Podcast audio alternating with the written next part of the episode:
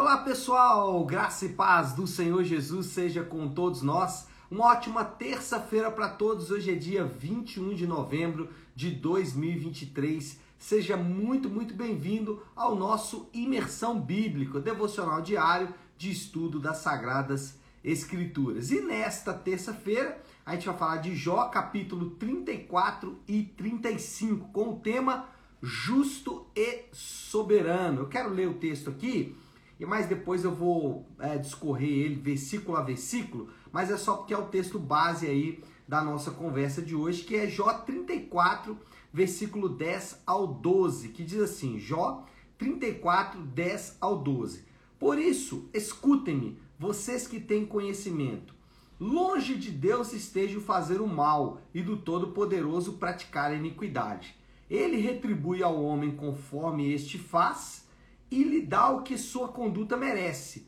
Não se pode pensar que Deus faça o mal, que o Todo-Poderoso perverta a justiça. Bom, Eliú continua a sua refutação dos argumentos anteriores. Lembra que, só para fazer uma contextualização aqui, o Eliú é um dos amigos de Jó. Ele estava até então oculto, ele não tinha aparecido ainda, só tinha aparecido os três anteriores ele faz Bildade e Zofar, provavelmente porque ele era muito novo e o fato dele não ter falado antes é, foi comprovado exatamente pela sua fala. Quanto ele foi ofensivo, né, cáustico, é, com todo mundo, com Jó, com os amigos de Jó e algumas coisas até bem estranhas assim em relação ao próprio Deus. Mas o ponto aqui qual que é? É que ele vai então continuar a sua refutação dos argumentos tanto de Jó como dos amigos de Jó. Ele se dirige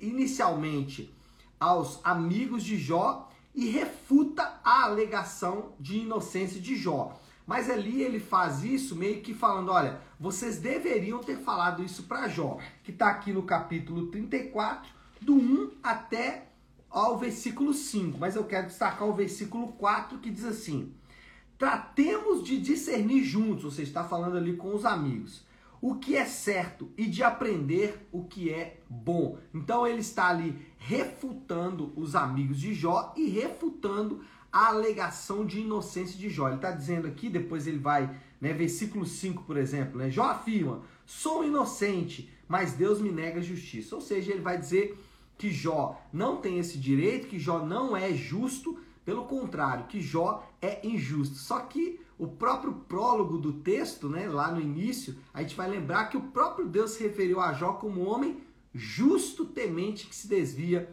do mal. Então o Eliú está indo contrariamente ao que Deus pensa aqui, né? Ainda que ele tenha dito que ele tem o Espírito de Deus, né? Lá no, nos, nos capítulos anteriores. Bom, depois ele se volta para Jó, depois de falar com os amigos ali, falar também com Jó. Agora a atenção dele é toda em Jó. E ele insiste com Jó que a soberania e a justiça de Deus são inseparáveis. Ele vai dizer: Jó, se Deus é soberano, é justo. Lembra que Jó, ele meio que exigiu ou esperava a justiça de Deus? Nos capítulos anteriores a gente viu isso. Jó por vezes falava: Olha, quem dera eu tivesse alguém para me representar diante de Deus quem dera eu pudesse apresentar para Deus a minha defesa e tal. Então, Jó, ele, ele alegou isso mesmo, que a soberania de Deus estava é, distante da sua justiça. E aqui o Eliú vai ser certeiro quando ele vai dizer, olha, justiça e soberania não estão não estão separados, não, pelo contrário, são inseparáveis, estão juntas. Ele vai é, defender esse argumento do versículo 16 até o 30 do capítulo 34, eu quero destacar o versículo 17, que ele diz assim: Acaso quem odeia a justiça poderá governar? Ele está fazendo uma pergunta retórica, é claro que não. Quem odeia a justiça não pode governar, né? Se isso fosse realidade para os nossos governantes, faria muito sentido, né? Mas enfim, sigamos aqui. Eliú sustenta que Deus não escuta a oração dos impiedosos, e ele vai falar isso no 35, do 1 até o 16, mas eu quero destacar aqui o versículo 12 e 13, quando ele diz assim: Quando clamam, ele não responde por causa da arrogância dos ímpios. Aliás, Deus não escuta a vã súplica que fazem. O Todo-Poderoso não lhes dá atenção. Então, o Eliú vai dizer: Olha, Jó, se você continuar na injustiça, na impiedade, Deus sequer vai te escutar. É o que ele está falando indiretamente, né?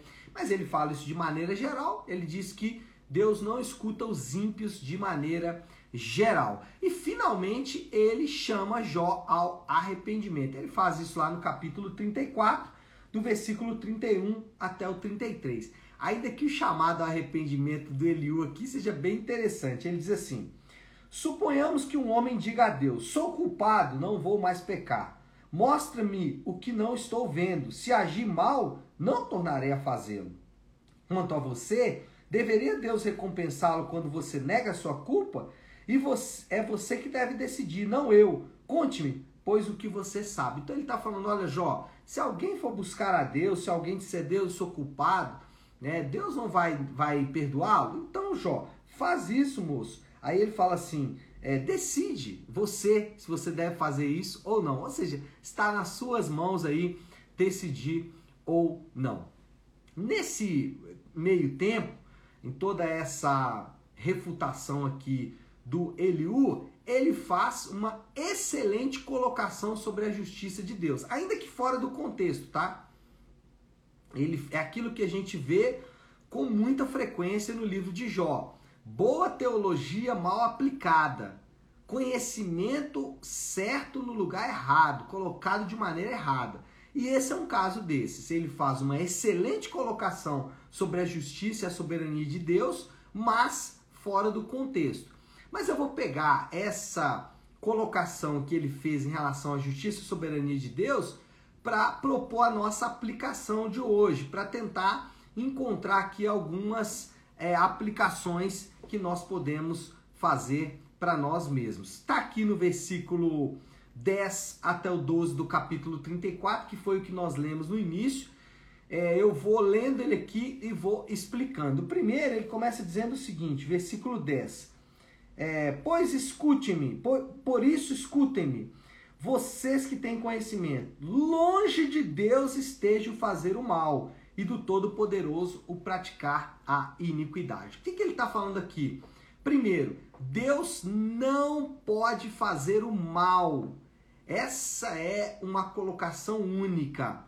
O mal, a maldade e o pecado têm a sua origem em Satanás e seus demônios que se rebelaram contra Deus. Pelo menos esse é o ensino que a gente vai ter nas escrituras. Deus, ele não é a origem do mal, ele não é aquele que pratica o mal, mesmo assim, Satanás não é autônomo e o caso de Jó vai mostrar isso. No caso de Jó, Deus ordenou ou permitiu, né? A palavra que você quiser usar aqui é, não vai importar tanto, ainda que eu prefiro a palavra ordenar, mas eu gosto também da expressão do John Piper, que ele diz assim que Deus permitiu ordenar, mas aqui a questão não é semântica. A questão aqui é prática. Satanás, ele, os seus asseclas, né? Eles são os agentes do mal. O pecado é a grande essência do mal. E o mal, o pecado, é, ele é simplesmente a ausência do bem. Pelo menos assim nos explicou Agostinho de Hipona. O mal, ele é a ausência do bem. A ideia de que a luz aliás, as trevas, ela é só ausência de luz. As trevas não existem como essência, como substância. A luz sim existe. As trevas são apenas quando não há luz. O mal é a mesma coisa. O mal é a ausência do bem, é a distância do bem.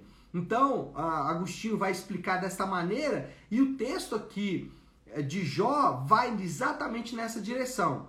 Deus, ele não é ou aquele que faz o mal, pratica o mal, pratica a iniquidade.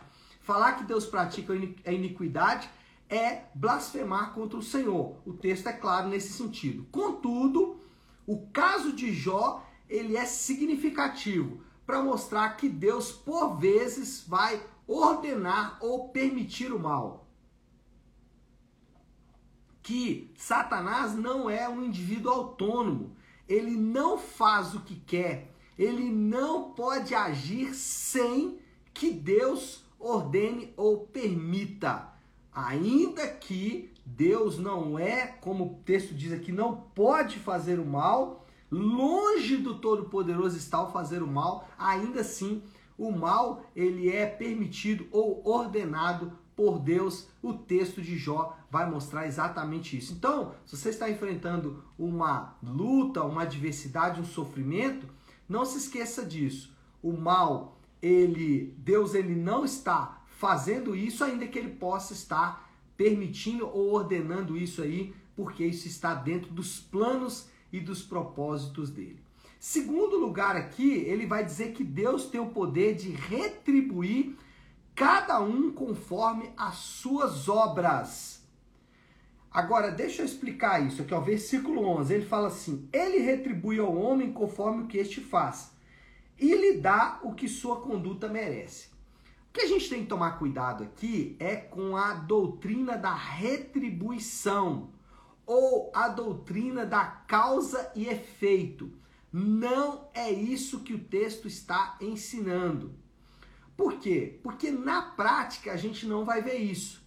Na prática, você e eu sabemos que pessoas más, que pessoas é, que têm, que são cruéis, elas podem passar por essa vida sem sofrer a sua devida punição. E pessoas boas, elas também podem não ter a vida que almejaram. Isso acontece. O que eu quero dizer é que, do ponto de vista empírico, a lei de causa e efeito e a lei de retribuição, elas não funcionam.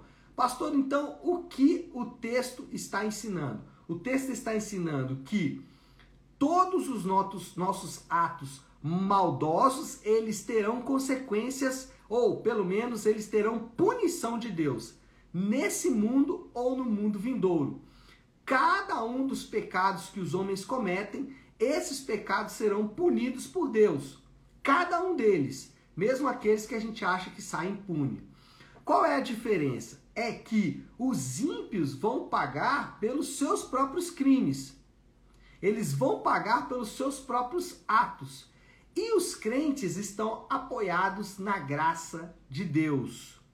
Então, o que o texto está ensinando é simplesmente que ninguém pode escapar da justiça de Deus, mas que os crentes eles estão apoiados na graça de Deus. É a graça de Deus que nos dá a segurança de que a punição dos ímpios não vai cair sobre nós, mas vai cair sobre aquele que absorveu a nossa culpa, no caso Jesus. O pecado vai continuar sendo punido, tá?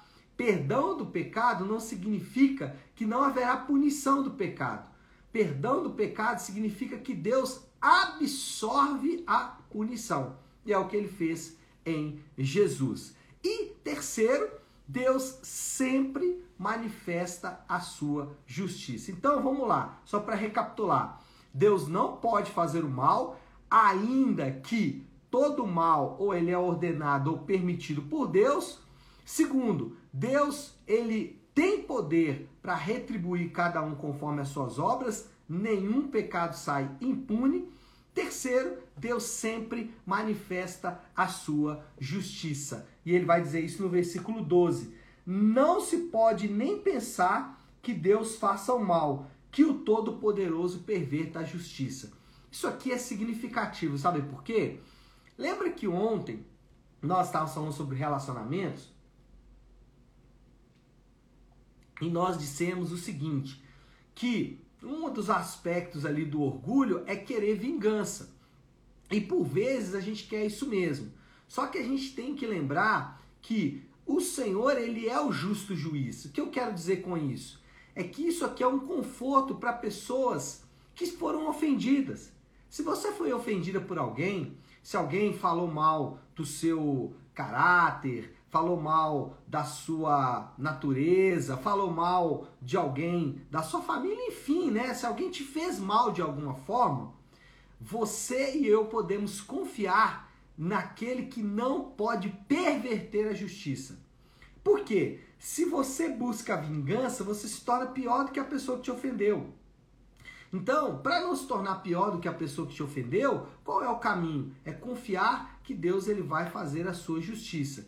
Lembra, essa justiça pode ser feita diretamente no indivíduo ou pode ser feita no nosso Salvador. Por quê? Porque aquela pessoa também pode ser salva em Jesus Cristo. O ponto é que ninguém escapará impune da justiça de Deus. Ninguém, absolutamente ninguém.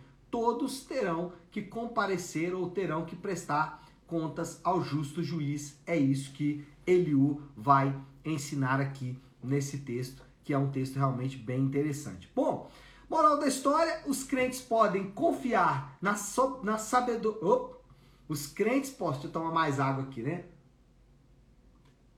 Os crentes podem confiar na soberania e na justiça poderosa de Deus concedida a eles por sua graça amorosa. Então nós podemos confiar aí na justiça de Deus concedida a todos nós pela graça soberana, graça amorosa de Deus. E o desafio do Léo, a aplicação final aqui para a gente poder orar, assim como todo o livro de Jó, nós somos convocados a confiar em Deus.